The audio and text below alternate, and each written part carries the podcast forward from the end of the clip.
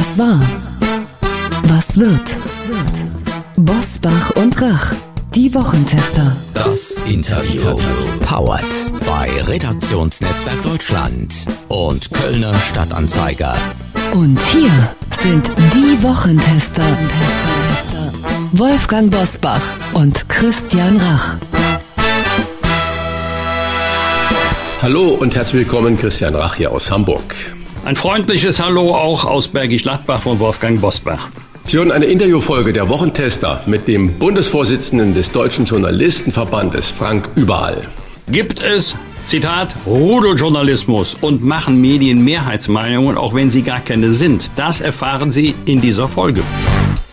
Wir bedanken uns bei Lidl für die freundliche Unterstützung. Wussten Sie schon, dass im vergangenen Jahr mehr als jede dritte in Deutschland gekaufte Fairtrade-zertifizierte Banane bei Lidl gekauft wurde? Kein Wunder, denn bei der Auswahl an nachhaltigeren Produkten ist Lidl wirklich spitze. Zu erkennen sind die nachhaltiger produzierten Waren an Siegeln wie der grüne Knopf, Fairtrade, EU Bio Siegel oder Bioland. Mit Siegeln gekennzeichnete Eigenmarkenprodukte geben Verbrauchern zusätzliche Orientierung und bestätigen die hohe Qualitäts- und Produktstandards von Lidl. Seit fast fünf Jahren kooperiert Lidl zum Beispiel mit Bioland, dem führenden Bioanbauverband in Deutschland und Südtirol.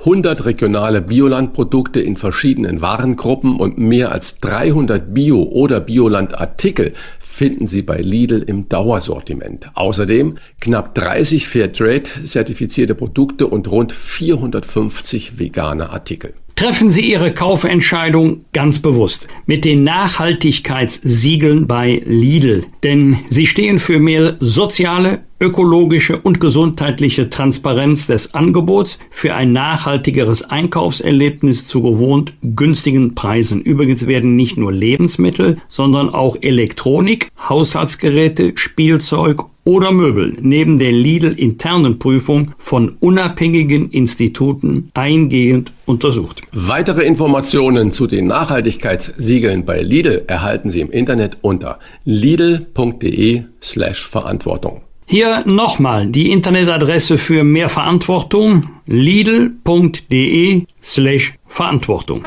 Heute zu Gast bei den Wochentestern Frank Überall.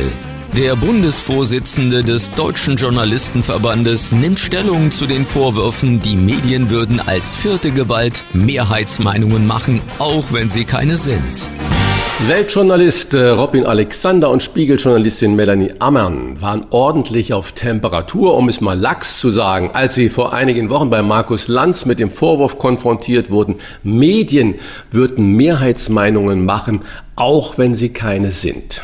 Ankläger in dieser Debatte der Philosoph Richard David Precht und der Sozialpsychologe Harald Welzer, die beide auch als Publizisten tätig und damit irgendwie auch ein Teil der Medien sind. Der Vorwurf, Medien würden nicht objektiv berichten, wurde zuletzt auch von der Protestgruppe Letzte Generation erhoben. Wie objektiv können Medien sein?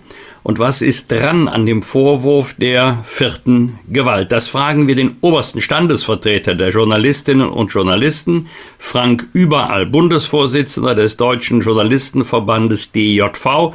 Herr Überall, herzlich willkommen. Danke für die Einladung. Wenn die letzte Generation ihrer privaten und öffentlich-rechtlichen Medien eine, Zitat, Welle der Vorwürfe, Unwahrheiten und Hetze vorwirft, liegt sie mit diesem Vorwurf richtig. Ja, da frage ich mich manchmal, ob sie die richtigen Medien konsumieren. Also ich bezeichne die sozialen Netzwerke ja auch gerne als Netzwerke und nicht als Medien. Kommunikationstheoretisch sind es natürlich Medien, aber letzten Endes muss man eben unterscheiden, was ist das, was redaktionell journalistisch gemacht wird und was ist das, was da so im Netz rumschwirrt als Meinung. Und ich glaube, da gibt's eine Verwechslung, denn letzten Endes kann ich nicht beachten, dass es Hetze bei professionellen Medien gegeben hätte. Boulevardmedien wie Bild agieren gerne mit Begriffen wie Klimakaoten oder Klimaradikale oder Klimakleber. Äh, ZDF macht eine Sondersendung nach der anderen über Midterms in den USA und die Zeitungen haben vier Doppelseiten über die inneramerikanische Wahl. Ist das bereits nicht mehr objektiv oder kann man dazu sagen, das wäre indoktrinärer äh, Journalismus? Naja, ich sehe schon, dass wir natürlich ein riesengroßes Problem mit dem Thema Klima haben. Es ist aber eben so ein Problem, das jetzt nicht immer tagesaktuell stattfindet. Wir leben in Zeiten, die halt dramatisch sind mit dem russischen Angriffskrieg in der Ukraine, mit natürlich auch der Frage, wie geht es in dieser Demokratie USA eigentlich weiter? Was erwartet uns hier möglicherweise? Und äh, da kann ich verstehen, dass natürlich das Nachrichtengeschäft, die Nachrichtenauswahl auf die ganz aktuellen Sachen im Moment die Augen lenkt und äh, dass das Thema Klima, das eben immer so mitläuft, dass sich eben, wenn jetzt nicht gerade eine Flutkatastrophe ist, auch so nachrichtlich eben schwierig äußert, dass da die Schwerpunkte anders gesetzt werden. Auf der anderen Seite gibt es natürlich auch viel Klimaberichterstattung. Es ist ja nicht so, dass das nicht stattfände und dass das nur skandalisiert werde. Ja, diese Ausschläge gibt es natürlich, aber die sind ja auch gewollt. Also wenn man irgendwelche Lebensmittel auf äh, oder Farben auf Gemälde wirft, wenn man Straßen besetzt, sich festklebt und dann unter Umständen eben auch Rettungswagen nicht durchlässt, dann sind das natürlich Dinge, die ganz bewusst so angelegt sind sind, dass sie Nachrichtenkriterien erfüllen, dass sie Empörung hervorrufen, ja, und damit auch Aufmerksamkeit. Das ist ein Kampf um Aufmerksamkeit wie es Greenpeace damals eben auch mit seinen Schiffen beispielsweise gemacht hat. Aber wir müssen uns eben anschauen, was passiert gerade in der Welt. Es ist ja ein Wunder, dass jeden Tag exakt so viel passiert, wie in 15 Minuten Tagesschau reinpasst. Ja, da muss man auswählen. Es ist auffällig, dass die pauschale Kritik an den Medien mittlerweile der Kritik an den Politikern gleicht und das nicht nur bei Pegida-Demos. Was kennen Sie also an Gründen oder was vermuten Sie an Gründen für dieses generelle Misstrauen? Ich glaube, die Schwierigkeiten, die Herausforderungen, vor denen wir als Gesellschaft im Moment stehen, sind so komplex, dass sie natürlich auch keine einfachen Lösungen schnell bekommen können. Und vielen Menschen geht das gegen den Strich. Äh, mir persönlich bis zu einem gewissen Grad auch. Nur sich dann eben auf die einzuschießen, die Vertreterinnen und Vertreter des Systems sind, die auch von uns gewählt, also ausgewählt sind, repräsentativ für uns zu handeln, damit kann man dann auch schon mal unzufrieden sein. Das ist völlig normal. Nur es gibt eben ein so ja, erodierendes Grundvertrauen in Institutionen. Wir merken das ja auch bei Kirchen, bei Gewerkschaften, bei Parteien, dass viel weniger Menschen bereit sind, eben auch diesen langen Atem zu haben. Und langen Atem braucht man, wenn man komplexe Probleme lösen möchte.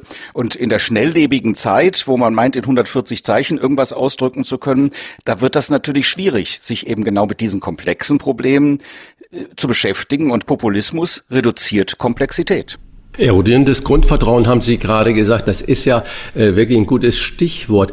Wenn man das zur Kenntnis nimmt und wenn man sagt, das ist so, dies, dass das Grundvertrauen in objektiven Journalismus, in objektive Information äh, wirklich zerbröselt, was muss dann der Journalismus anders machen, um nicht im immer größeren Teil der Bevölkerung unter Generalverdacht zu stehen? Wir müssen uns erklären. Ich meine, es ist ja auch nicht so, dass das Vertrauen komplett weg sei. Also es gibt unterschiedliche Studien, äh, Precht und Welzer erwähnen einige, es gibt aber auch andere. Also gerade in Zeiten der Corona-Pandemie ist das Vertrauen sogar noch mal deutlich nach oben gegangen gegenüber den Medien. Aber tatsächlich ist es so, dass wir in einer Situation sind oder dass ich auch sozusagen für eine journalistische Generation stehe, äh, die ein bisschen anders tickt als unsere Vorgängerinnen und Vorgänger. Denn früher war es so, dass man sozusagen als Prophet auf den Berg gestiegen ist und gesendet hat, aber kaum empfangen. Und das können wir uns heute nicht mehr leisten. Heute müssen wir tatsächlich den Wert unseres Berufs für die Gesellschaft erklären und das fällt uns insofern schwer, als dass wir in eigener Sache üblicherweise nicht aktiv geworden sind. Jetzt müssen wir das aber. Es ist ganz wichtig und wir zum Beispiel als Deutscher Journalistenverband gehen deshalb beispielsweise auch in Schulen und diskutieren mit Menschen. Wir gehen zum Beispiel auch zur Polizei in die Polizeiausbildung, um deutlich zu machen, dass eben natürlich das Grundrecht auf Demonstration auch bei Radikalen geschützt werden muss, aber dass es auch ein Grundrecht auf Pressefreiheit gibt und dass wir auch geschützt werden müssen gegen verbale Angriffe zwar nicht, aber gegen gewalttätige Übergriffe, die wir ja auch immer häufiger erleben. Führt die Abhängigkeit von Quoten und Klickzahlen zu einem qualitativen Abstieg des Journalismus oder sagen Sie, kann sein, ist aber nicht zwingend der Zusammenhang? Ja, ich habe jüngst noch mal eine Studie gelesen, wo es hieß, dass lange Texte im Internet durchaus erfolgreich sind, also auf Nachrichtenseiten, auf Medienseiten. Also ich glaube, manchmal hat man in den Führungsetagen von Medienhäusern auch so ein bisschen das falsche Bild, dass man den beispielsweise Leserinnen und Lesern nichts mehr zumuten kann und versucht dann eben tatsächlich nur auf Clickbaiting zu setzen. Das ist keine nachhaltige Strategie und das erkennt ja zum Beispiel auch das Verlagshaus Funke, das jetzt sagt, wir wollen uns davon wieder etwas entfernen. Insofern ist es gerade eine ganz spannende Zeit der Neuvermessung. Man muss sich ja auch historisch nochmal bewusst machen, die Zeitungsverlage vor allem haben ihre Inhalte kostenlos ins Netz gekippt, in der Hoffnung, damit vielleicht irgendwann Geld zu verdienen. Und die Rechnung ist nicht aufgegangen. Da hätte man frühzeitig drüber nachdenken müssen, wie können Geschäftsmodelle aussehen. Und in der Tat, wir müssen aufpassen, dass es eben nicht die totale Boulevardisierung gibt. Aber da gibt es glücklicherweise in der Branche auch sehr engagierte Diskussionen. Wenn man dann mal wegkommt von diesem Headline-Journalismus, das heißt auch viele Leute nur die ersten drei Zeilen, die dann fett gedruckt sind, lesen und sich darüber dann die Meinung bilden, dann müssen wir nochmal zu dem Buch von Brecht und Welzer kommen die werfen ja in diesem Buch Die vierte Gewalt heißt es vor, im Ukraine-Krieg zum Beispiel vorschnell eine ganz bestimmte Sichtweise eingenommen zu haben, nämlich Waffenlieferung nicht nur gut zu heißen, sondern sogar vom Kanzler nachdrücklich zu fordern. Und dass damit natürlich journalistisch gesehen ein unglaublicher politischer Druck aufgebaut wurde. Das ist ein Beispiel, was Sie mit der vierten Gewalt meinen. Teilen Sie diese Analyse? Naja, in Teilen haben wir immer wieder, das hatten wir auch bei der Corona-Pandemie beispielsweise, erstmal, wenn man diesen Schockmoment hat, dann geht man natürlich auch erstmal hin und reduziert die Komplexität. Und wenn ein Land hinterrücks überfallen wird, dann hat es natürlich das Recht auf Selbstverteidigung. Und wenn es die Mittel dafür alleine nicht hat oder nicht hinreichend hat, dann ist es eigentlich auch so ein Impuls, den, glaube ich, viele in der Bevölkerung, die meisten in der Bevölkerung hatten, wir müssen denen helfen. Und leider ist es dann so, bei einer kriegerischen Aggression, bei einem Hinterrücksangriff, dass man sich eben auch mit Waffen verteidigen muss. Was anderes gibt es ja an der Stelle kaum. Es wird dann gesagt, man kann Diplomatie walten lassen, aber Putin hat sich Gesprächen ja auch verweigert. Insofern muss man dann im zweiten Schritt auch unterscheiden zwischen der Berichterstattung auf der einen Seite und den Leitartikeln, der Kommentierung, der Einordnung auf der anderen Seite. Und das sollte man nicht vermischen. Dass einen dann die Mehrheit der Kommentare nicht gefällt, ja, das ist das gute Recht. Es ist das gute Recht, sich dann auch öffentlich zu äußern und sogar ein Buch drüber zu schreiben, über das viel diskutiert wird, so wie wir das ja hier auch tun.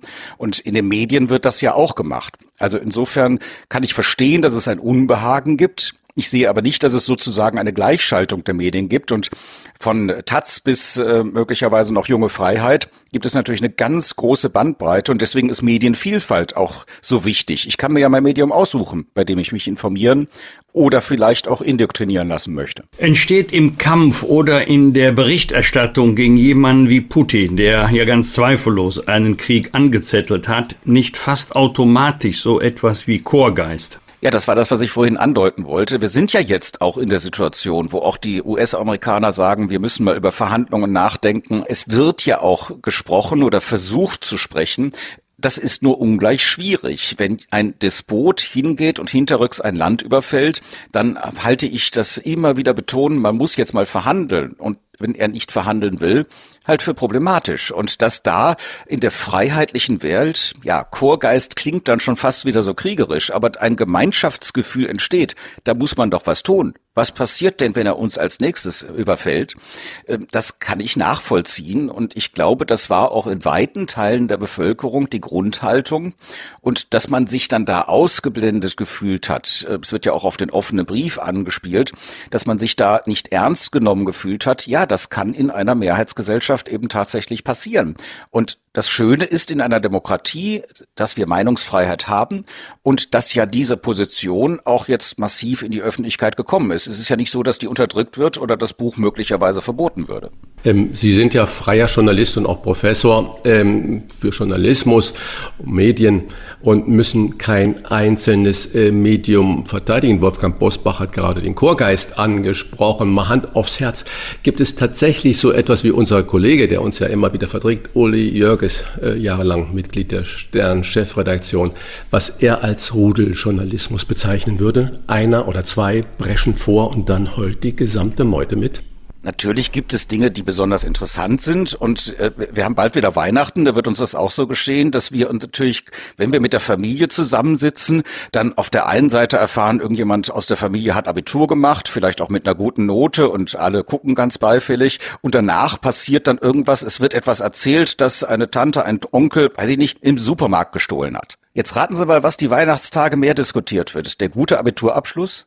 Wir neigen dazu als Menschen, uns für das zu interessieren, was besonders dramatisch, besonders emotional ist. Und natürlich ist es so, dass es ein Konzept an Leitmedien gibt, wenn die entsprechend ein Thema vorgegeben haben, das sozusagen funktioniert, dass die Menschen interessiert, dass die anderen Medien dann auch nachziehen, dass damit im guten Sinne eine Debatte ausgelöst wird und in der besten aller Welten dann eben auch die unterschiedlichen Positionen referiert und berichtet werden und dann gibt es ja auch noch den Ansatz des sogenannten konstruktiven Journalismus, nicht im Sinne von positiven Journalismus, wir machen jetzt irgendwie nur noch die schönsten und tollsten Erntezahlen, sondern dass man tatsächlich auch ganz bewusst auf die Spur geht, okay, das ist der Streit, aber was könnten denn Lösungsoptionen sein? Wo in dem Streit sind denn jetzt sozusagen schon die Anker? Sind, ist der kleine Samen, der aufgehen kann äh, als große Pflanze der letztendlichen Einigung und der Lösung des Problems. Also das ist auch heute Aufgabe von Medien und dass sie eine Debatte strukturieren und dann entsprechend auch begleiten und wir in einer Gesellschaft bei aller Vereinzelung, bei allen Blasen, die es dann im Internet gibt, immer noch einen gemeinsamen Gesprächs-, haben. Ja, daran wirken Medien mit und auch das mag nicht gefallen, über was man sich dann unterhält. Die Tante der Onkel aus dem Weihnachtsbeispiel werden sich auch nicht darüber freuen, dass man die ganzen Tage dann über sie spricht. Bis hin zum Bobby Car im Bundespräsidialamt. Auch das, ja, das war auch eine etwas absurde Diskussion, ja. In einer Allensbach-Umfrage von Juni 2021 haben 44 Prozent der Befragten angegeben, man könne in Deutschland seine Meinung nicht oder nicht mehr frei äußern. Zehn Jahre zuvor waren nur 26 Prozent der Auffassung. Was ist passiert, dass die Menschen das Gefühl haben, das sei heute so? Ich glaube, das hat weniger mit den professionellen Medien zu tun, sondern eher damit, dass wir natürlich gerade in den sozialen Netzwerken wirklich schwierige Situationen vorfinden. Also man kann ja tatsächlich nahezu keine Meinung dort äußern, ohne dass man angegriffen wird. Man hat den Eindruck, dass manche den ganzen Tag nur an der Tastatur sitzen und überlegen, wem kann ich denn als nächstes hier einen reinwirken, um letzten Endes Aufmerksamkeit zu bekommen. Und das funktioniert ja, dieses Konzept. Ich nenne das gerne immer den digital verlängerten Stammtisch. Äh, früher war es so, dass man man einen Stammtisch hatte, der war in diesem abgesperrten Reich in, in der Kneipe, hinten drin, wo dann auch alles rauchgeschwängert war, wo man so üblicherweise jetzt nicht unbedingt reingegangen ist, sondern vielleicht eher vorne an der Theke sein, hier in Köln, Kölsch getrunken hat. Heute findet das nicht nur sozusagen übertragen im Kneipenraum selbst statt, sondern heute stehen die Menschen dann mit dem Lautsprecher auf der Straße und schallen in die Kneipe rein und haben dabei auch gar keine Scham mehr. Und das ist tatsächlich problematisch. Das ist für Gesellschaft nicht einfach. Und dann kann auch schnell dieser Eindruck entstehen, ich darf ja gar nicht mehr alles sagen.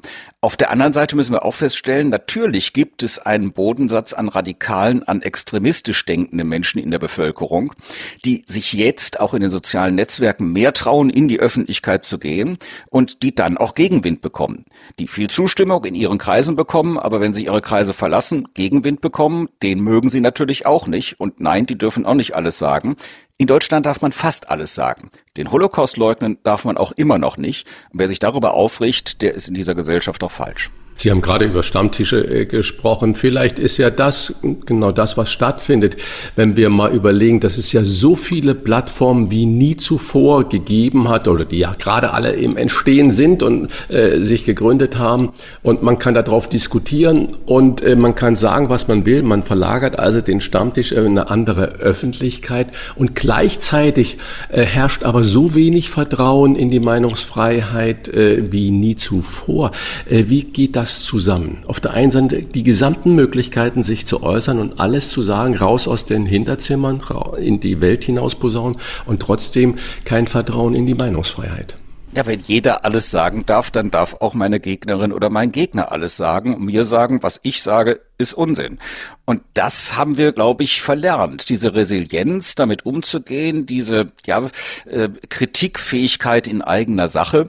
Man muss eben versuchen, in solchen Situationen eben nicht den besoffenen Stammtisch, wo man sich was um die Ohren haut und äh, möglichst krachlederne Sprüche macht, zu kultivieren, sondern einen Stammtisch, wo man durchaus auch mal volksnah vielleicht sogar auch fast populistisch über Themen diskutiert, aber immer noch den Grundkonsens hat, dass wir halt eine Gesellschaft sind und dass wir irgendwie hier gemeinsam miteinander klarkommen müssen. Und dieser ja, überall, darf ich kurz eine Nachfrage machen? Der scheint mir manchmal zu fehlen. Gerne. Äh, Wolfgang Bosbach hat ja gerade die Bobbycar-Affäre von unserem damaligen Bundespräsident äh, Christian Wulff angesprochen diese Affäre, diese, Situation in die heutige Zeit übertragen, wäre das noch schlimmer geworden oder wäre das nie so schlimm geworden, wie es denn war? Naja, wir hatten ja im Kern bei Christian Wulff durchaus Vorwürfe, die man diskutieren musste. Die Bobby-Car-Geschichte war dann so ein Seitenzweig, der aus meiner Sicht albern war. Sowas kann heute auch wieder vorkommen. Ich glaube aber, dass zumindest die professionellen Medien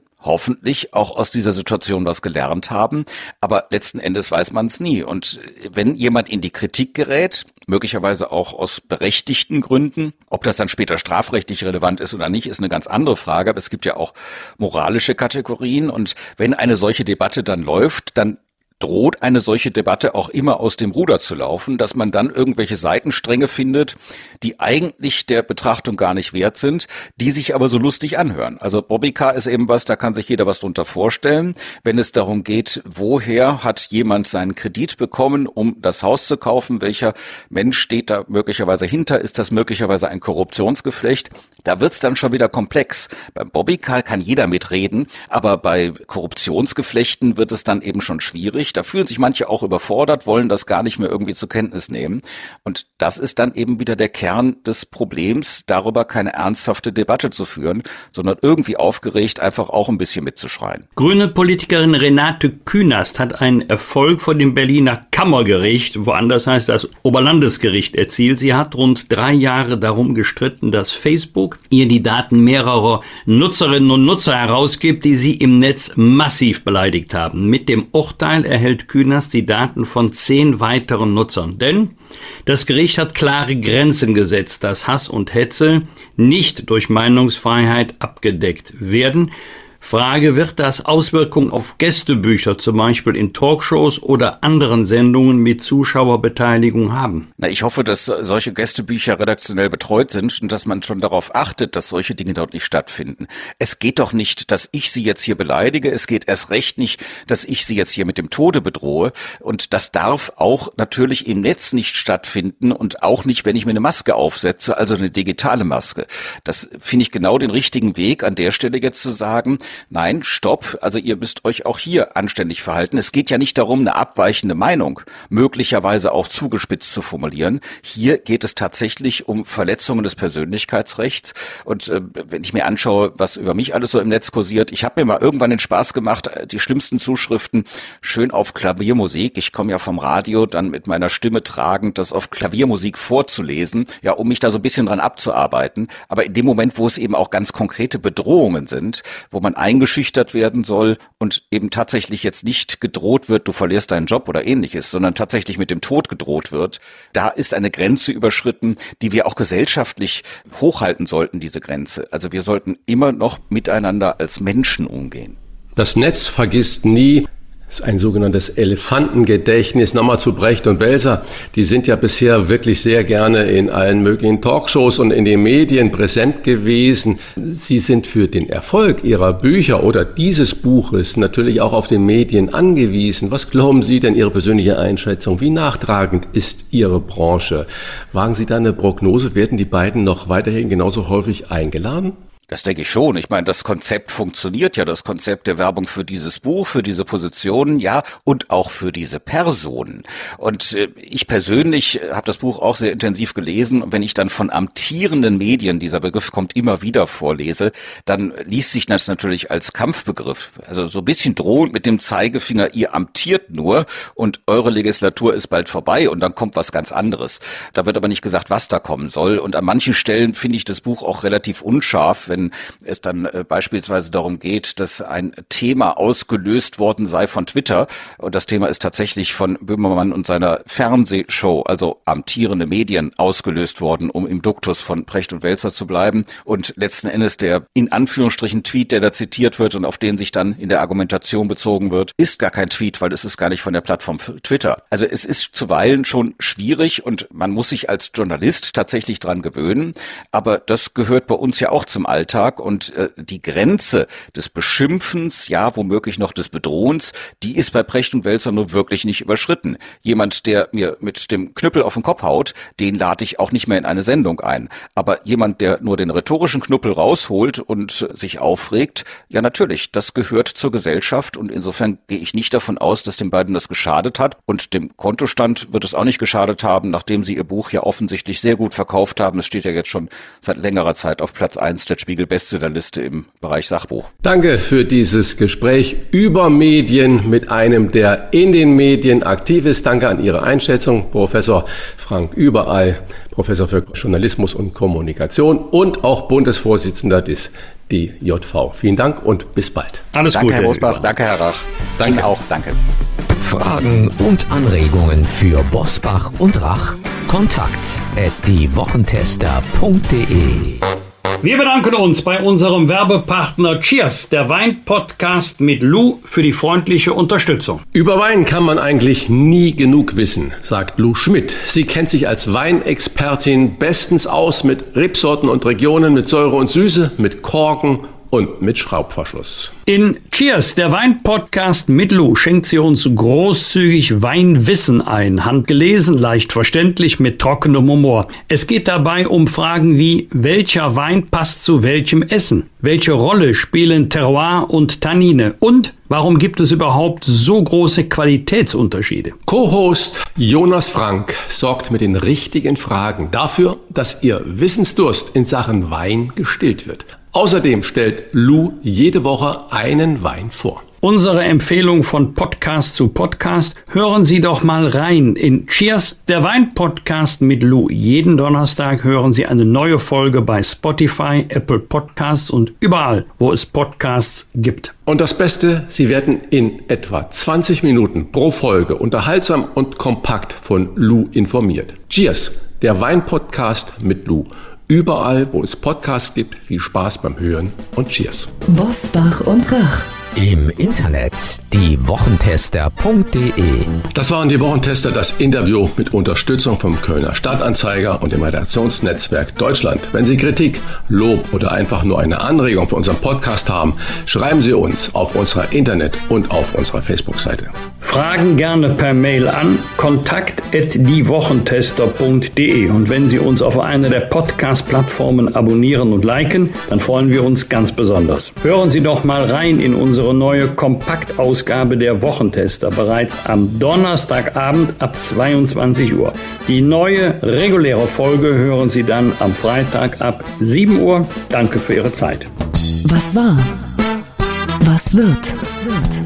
Wolfgang Bosbach und Christian Rach sind die Wochentester. Ein Maßgenau Podcast. Powered bei Redaktionsnetzwerk Deutschland und Kölner Stadtanzeiger.